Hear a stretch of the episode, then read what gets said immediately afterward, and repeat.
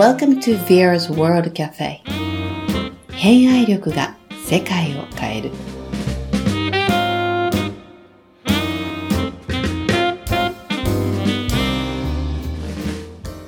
皆様こんにちは。前回に引き続き高木勝さんにお越しいただいております。前編では勝さんが今何をされているのかここまでがどんな道のりだったのかを伺いました。本日はその後編としてお聞きください。今こうじゃあまあそんな道のりを来てこうまあいろいろあのまだ生徒さんたちにまあ教えてると思うんですけど、うん、まあ先ほど聞いてたようにこうやってみてまさかそれがこんなに受け入れられると思わなかったっておっしゃってたんですけど、うん、でもそれをそれでもなんかこうそれをこう今でも続けてるとかやってることに対して、うん、なんか何が一番の原動力みたいな感じなんですか？そうだね。あのー、僕自身をものすごい自転車好きだって思ってる人がすごく多くて、いいですね、好きなことを仕事にしてて、みたいな感じで結構 言われるんだけど、僕そんなに自転車好きではないっていう。これね、今日のあの、一番の衝撃な話なんですけど。私も大好きだと思ってました。みんなね、やっぱり、もう自転車大好きでしょうがないんですよね、自転車少年みたいに言われちゃうんだけど、実はそうでもないし、割と自転車の業界だとか、そういうのをこう、ちょっと冷めた目で見てる部分っていうのがあったりね。だから、今ね、自転車、やっぱり、みんな高いもの、ポンポンポンポン買ったり、どんどんどんどん買い替えたりするっていうのは僕はあんまり好きではなくて、うんうん、いい自転車長く一台大切にして乗るっていうことの方が僕は大切だと今でもやっぱ思ってるから、その世の中の流れとかもちょっとあんまり好きではないのよね。そういう意味での自転車嫌いっていうのもあるし、うんうん、僕は乗り物が好きで、乗り物の一つとして自転車が好き。だから車なんかすごいたくさん持ってるし、ね、ボロいなんか車拾ってきて溶接して直したり、うん、そうやって直したりね、スーパーカブ引っ張ってきて直したり。スーパーカブ？スーパーカブね、うち10台くらいあるんだよね。いつの間にか10台になってて、直して綺麗にしてるのを見た人が、うちにもあるからあげるかい？とか言ってくれたりしてね、どんどんどんどんカブ溜まってきちゃって。今じゃね、目つぶってもばらせる、ばらして組み立てれるぐらいになっちゃって。すごい。あ乗り物を直したり、うんうん、乗り物に乗ったら、それを自由自在に操りたいっていう思いがすごく強いのかな。だから自分の思い通りに動かせる乗り物が好き。だから乗り物って言っても、ジェットコースター大嫌い。あとは一輪車に乗れない。え、ちょっと待ってください。さっきバランスの話をしてたのに。バランスは自然と取れるものなんですよ。で、ね、二輪の乗り物に乗ってるときは言えるんだけど、一輪車さっぱりわかんなくて、それおかしいだろうと思って、一輪車乗れるだろうと思って買ったんだよね。買って練習したけど、うん、僕はね、もう、やっぱああいうできないこととかはもう大嫌いで、もう30分くらいでぶん投げましたね。もうなんかこんなもんできるかって言って。なんかね、あれなんかちょっと自分の、なんて言うんだろう、乗ってて気持ちよくないっっていうのがあって、僕はやっぱり一輪車はちょっと違ったね、乗り物ではあるし。だから、ジェットコースターがすごい嫌いだもんね、怖いし。ハンドルつけてくれって思うの。ここにハンドルが欲しい。ハンドルのない乗り物は僕は好きではないから。だからね、今後ね、世の中から、こう、そういうガソリンの車がなくなってしまったりするのすごい悲しいなっていう気持ちにもなるし。自動運転なんか全然興味がないしっていう、まあそのうちの一つ、なんか操るっていう意味で、自由自在に操れたらすごい楽しいだろうなっていう思いでやっていて、で、その楽しさを生徒さんにも知ってもらえたらなって思って教えてるところがあるかな。うん。だから、あの、本当にね、教えるようになってから、やっぱり最初に教えてたこと、うん、例えば、こうやって教えてみたけど、うまく伝わらなかったっていうのが、やっぱり、どんどんどんどん積み重なってくると、それってやっぱり教え方が悪いからダメなんだよね。だから僕の考え方がすごくね、あの、変わったっていうのは、そういうふうに教えたことができないっていうのは、これ生徒さんができない能力が低いとかじゃなくて、教え方が悪いんじゃないかっていうふうにずっと考えるようになって。僕のね、やっぱり今の基本的な考え方を作ったのは、このスクールを始めたこと。うん、だから、いや、だってね、安住のって遠いんだよね。いろんなとこから来ても。都内から来ても3、4時間はかかるし、ね、お金もそれなりにかかるし、うん、前の日宿泊して、後も泊まってったら、何万もお金使ってもらっているのに、それで何も得ないで帰ってもらうなんていうのはありえないっていうふうな、あれがあるからね。だからやっぱり真剣に教えなければいけないし、うんうん何か一つでも持って帰ってもらわないと、うちに来た意味もないだろうしっていうふうに、やっぱ申し訳ない気持ちがすごい溜まってって、で、今に至るんですよ。で、本を書くようになった時も、そうなんだけど、やっぱ本ってね、誤解されないように言葉選ばなきゃいけないんだよね。ものすごく書くときに。だから、ものすごい言葉って大事だなっていうふうに感じさせてもらったのが、実はあの本を書いたとき。だから本書いてから本当にね、僕の教え方が変わったんですよ。へえ。うん、言葉が変わった。うん。うん、すごいね、ああ、言葉って正しく使わないとちゃんと伝わらないんだなっていうことに気づかされて、今ね、その言葉をどういうふうに伝えたらいいのかっていうのがすごい面白い。教えているのが面白い。本当に面白い。生徒さんが上達した時っていうのは、ああ、やっぱり僕のこの言葉合ってたんだとか、ああ、ああやって考えてたけど、こっちの言葉使った方がやっぱり良かったんだとか、そういう、なんて言うんだろう、教えたことが生徒さんに伝わってできた時、うんうん、それがすっごい嬉しい。その嬉しさだけでなんか仕事してる感じがしますね。すごい。まさになんかあの伝え方が9割とか話し方が9割みたいな今ね、うん、めちゃくちゃ本として売れてますけど。多分そうだと思うんだよね。ね。じゃあ、まさるさんは教え方が9割。教える、うん、うん、結局ね、その、うん、なんて言うんだろう、人に教えるっていうのは、うん、誰かに聞いたことを伝えるっていうことではないでしょ。だから、すごく大事なのは自分の言葉でうん、自分で編み出した言葉、そのもうすごいいろんなことを考えて考えて考えて、あこの言葉を使ったら絶対分かってもらえるっていう言葉を喋る。あとは喋る時の口調。うん、うん。本当に伝わるだろうかっていうこととね、うん、まあそういうことすごい考えさせられて、あのね、あの、うちの、まあ、子供二人いて、下の子が自閉症で、うん、まあ、言葉がうまく出せないっていうのがあってね。で、彼に言葉を教えるときに、例えば、あっていうこういう歌を出したら、あって喋れるのになるまで、これはあだよ、あだよっていうのを繰り返してるね。で、それがあって読めたときに、うわ、読めたっていうすごい感動があるんだよね。で、その、うわ、読めたっていうときに、こっちの嬉しいっていう感情が彼には伝わってるんですよ。それを僕たちが親がね、こう褒めたときに、うわ、すごいじゃん、読めたじゃんって言うと、それもあって読むんですよ。今普通にあいうえおも読めるし、そういうふうに少しずつ少しずつ。それね、僕はあんまり得意ではなくて、実はそういうコツコツやっていくのはうちの妻の方が得意なんだけど、うん、で、彼女がそういうのをやってるのを見て、は、やっぱこの子は分かっていて、で自分たちの感情もきちっと読み取ってる。だから言葉だけで、えー、読めたじゃん、すごいねっていうんではなくて、うんうん、本当にこっちもやった読めたっていう嬉しい気持ち、そういうのを素直にバンって出したときに彼は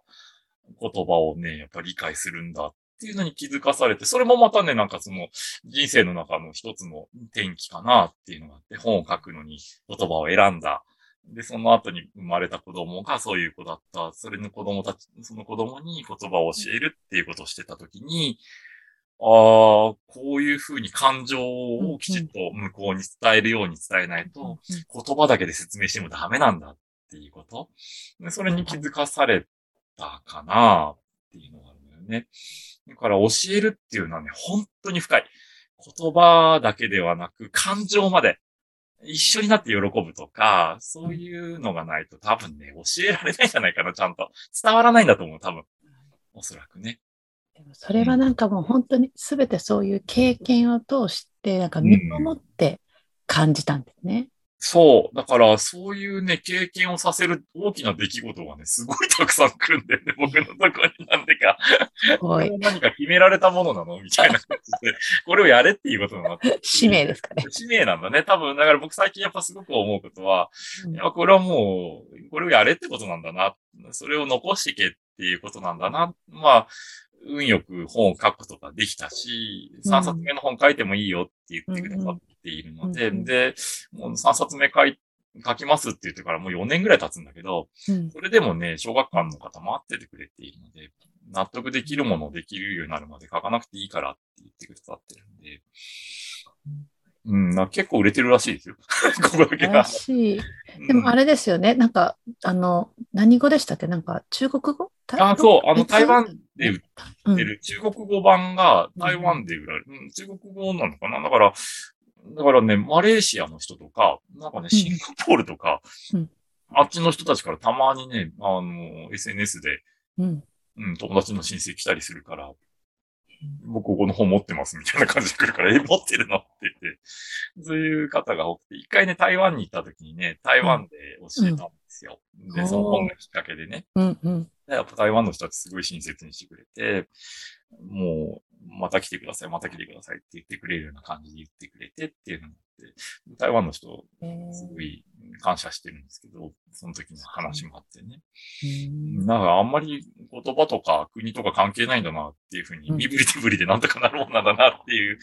経験させてもらって、向こうの人たちもすごい驚いて喜んでっていうのをやってくれたから、やっぱ、どうやって伝えるかっていうのを本当に真剣にやらなければ人には伝わらないんじゃないかなっていうふうに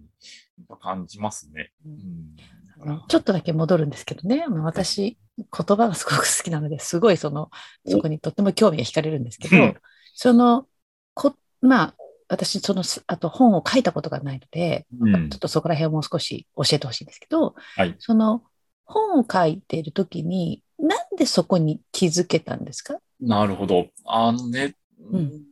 あの、本を書くっていうことをうんやってるときに、実はね、あの、僕本読まないんですよ。これも、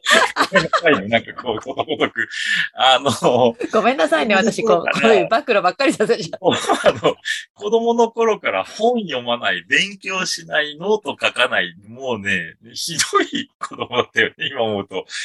あの、ノートを取らない。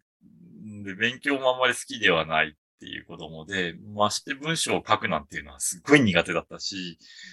で、やっぱりひどいよね。高校までしか僕は出てないんだけど、高校もなんか鉛筆転がして入れるような高校しか僕は出てないんですよ。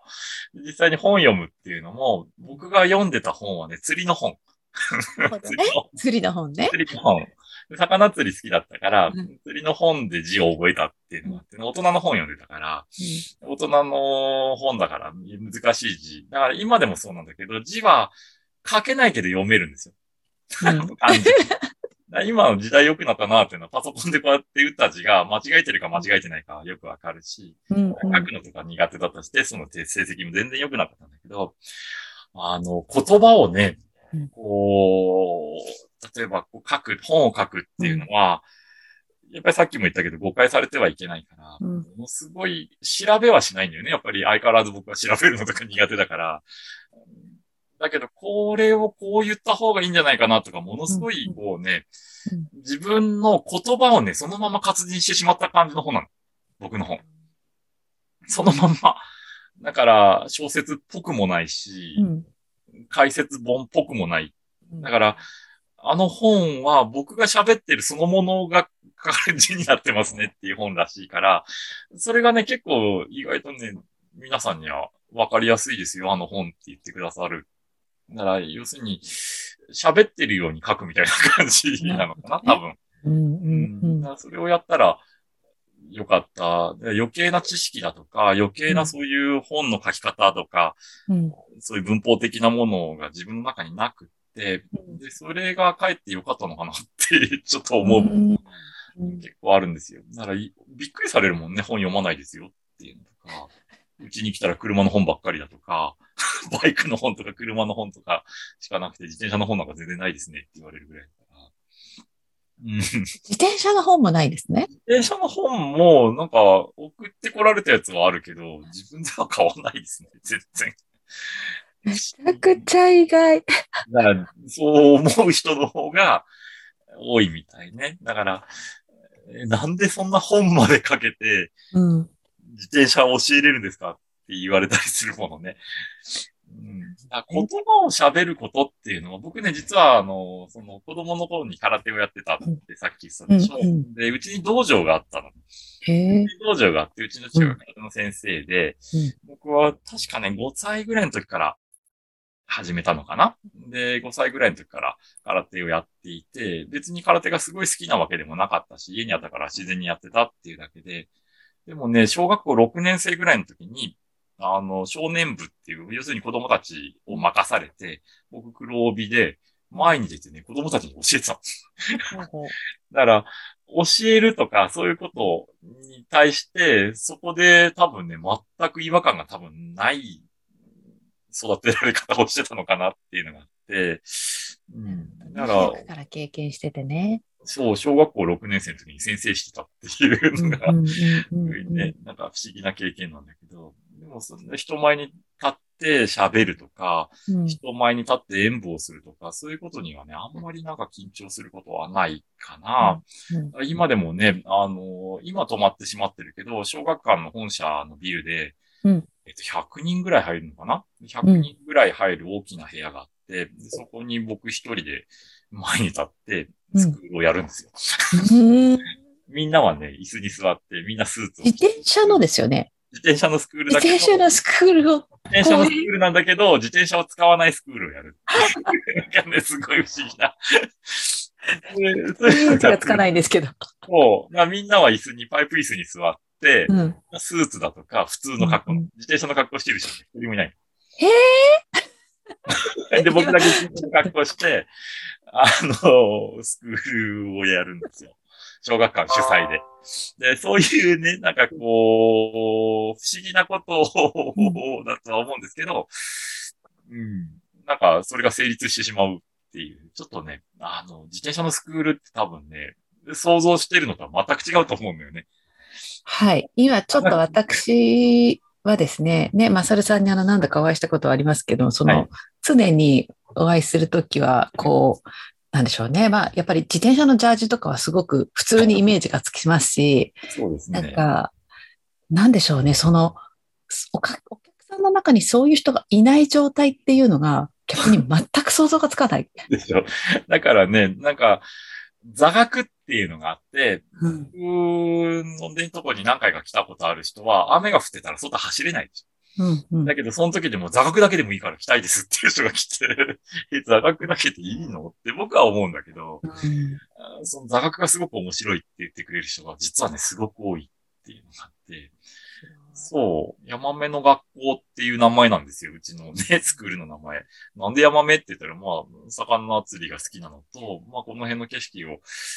ちょっと想像してもらえるからっていうのでヤマメ。昔からヤマメが大好きでヤマメっていうので、まあ、学校は、やっぱり、えー、座学っぽいでしょ。確か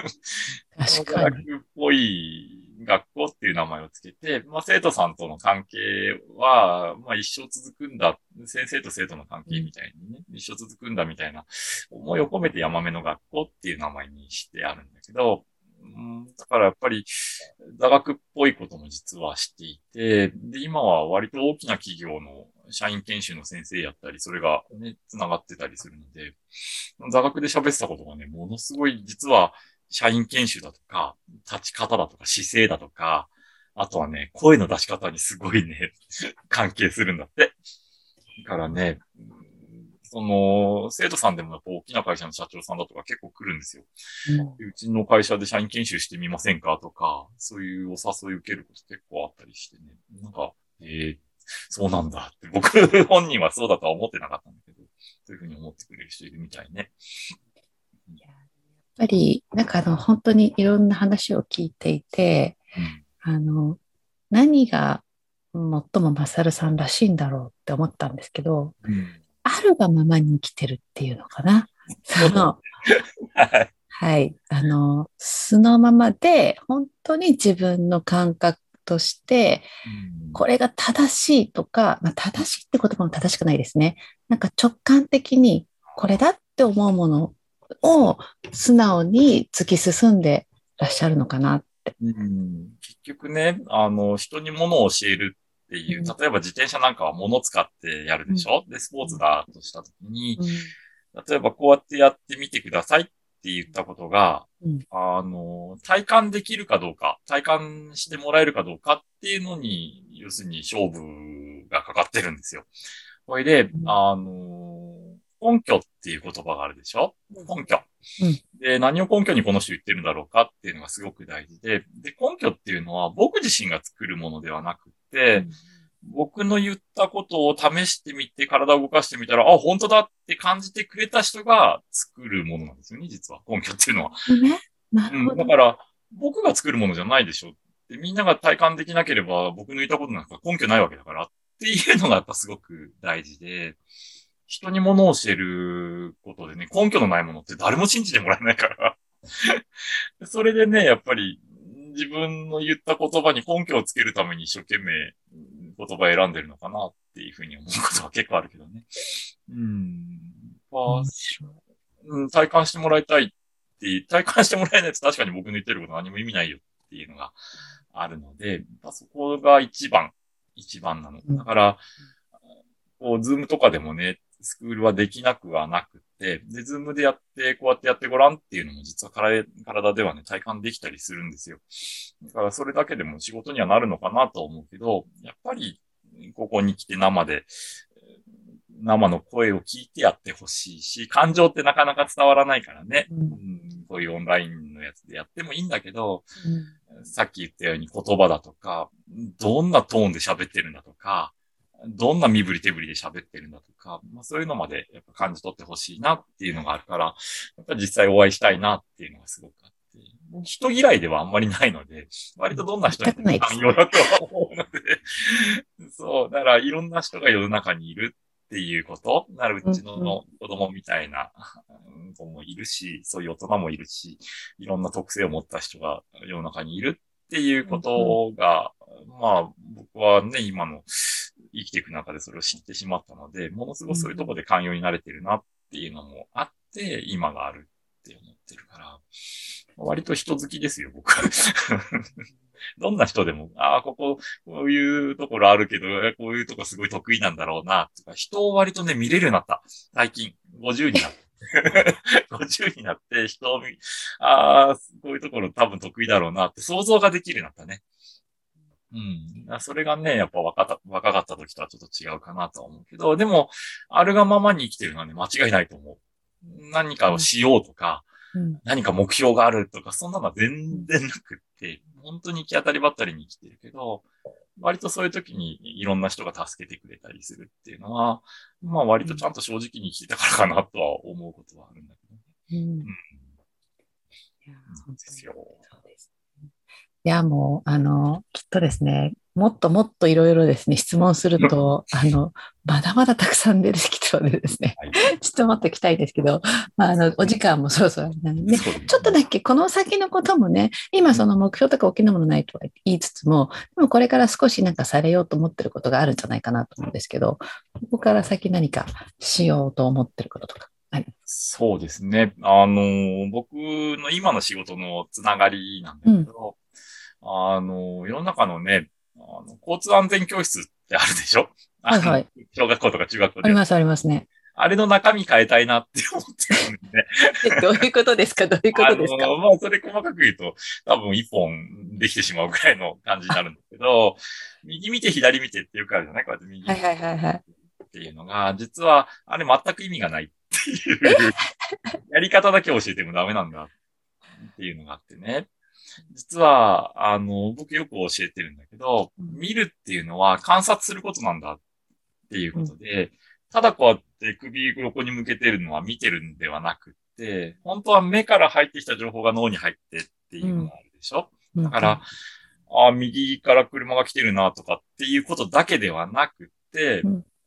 見るっていうのはね、えー、これどういう形してて、中に何が入ってて、えー、こういう、えー、こうなんでこういう色で塗ってあって、あ、これ中身どんなもんなんだろう、どんな匂いするんだろうとかって想像することだって僕教えてるんだよね、実はスクールで。うん、だから、交通安全教室の右見て左見てって形だけをやらせるっていうことが僕の中でものすごい違和感があって、でそれを変えたいんだけど、まあ僕にはそんな国を変えたり警察を変えたりする力がないので、まあいろんな人の力を借りながら、そういうことをちょっと変えていきたいな、なら、そういうふうな大きな目標っていうか、そういうなったらいいな、こうなったら素敵だなっていうことはあるんだけど、うん、今やりたいなって思ってるのはそういうことかな。交通安全教室の 形を変える、根本の形を変える、もっと意味のあるものにしたい。それこそ子供たちに体感してもらいたいみたいな。そうですね。だからそれを子供たちが覚えてるかどうかわからないけど、うん、頭の片隅に残るような言葉だとか、その体験だとかをさせてあげたら、なんとなく思い出してもらえるぐらいで、僕はいいと思うんだけど、そういうことがやりたいかな。うん、すごくいいですね。私も子供二人いて、あの、うちの子供が一回だけ、あの、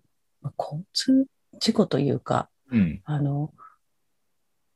車が自分の手に当たったから止まったんだっていうことが一度あったんですね。はい。ちっちゃい頃なんで本人はそれが事故だって認識ないんですけど。なるほど。はい。もう私、心臓が飛び出るかと思いましたけど。親からそういうね、すごい、いや、本当に。はい。まあ、ね、そういう体験とかあるので、やっぱりそ、すごく今の話ってね、大事だなと思って、ぜひね、そんなことを、あの、たくさんきっとサポートされる方がいるんじゃないかなと思うんですけど、何か、いろんなか、そういうことについて応援してもらいたいこととか、ありますか？応援っていうよりも、そういう人とつながりができることっていう何かきっかけになることがあればいいなっていうふうに思っていて、この間もね、たまたま世田谷区から声をかけられて、まあそういう仕事をいただいて世田谷区から、あもしかしたら変えられるかもしれないって思っていったりしてるんだけど、そういう出会いのきっかけを作ってもらえればいいかなって思っていて、あとは、それを僕がどういうふうにプレゼンをして、どういうふうに、ああ、これは可能性があるのすごいなって思ってもらえるか、まあ、感じてもらえるかっていうのが勝負だと思うので、そういうきっかけ、出会いのきっかけになるような、うん、出会いがもらえればいいかなとは思いますけどね、僕は。うんぜひ、あの、リスナーの方で何か、あ、ちょっと引っかかるということがあったらね、ぜひ、マサルさんに連絡してください。ということで。今日。くれたらもう本当にね、すぐ飛びつきますから。ね、今日ね、あの、こちらのね、あの、私の方の、えっ、ー、と、ポッドキャストの方に、マサルさんのね、ホームページとかのリンクも貼らせていただきたいと思いますので、ぜひ、ヤマメの学校とか、どんな感じなのかなと思ったり、本も興味ある方は、ぜひ、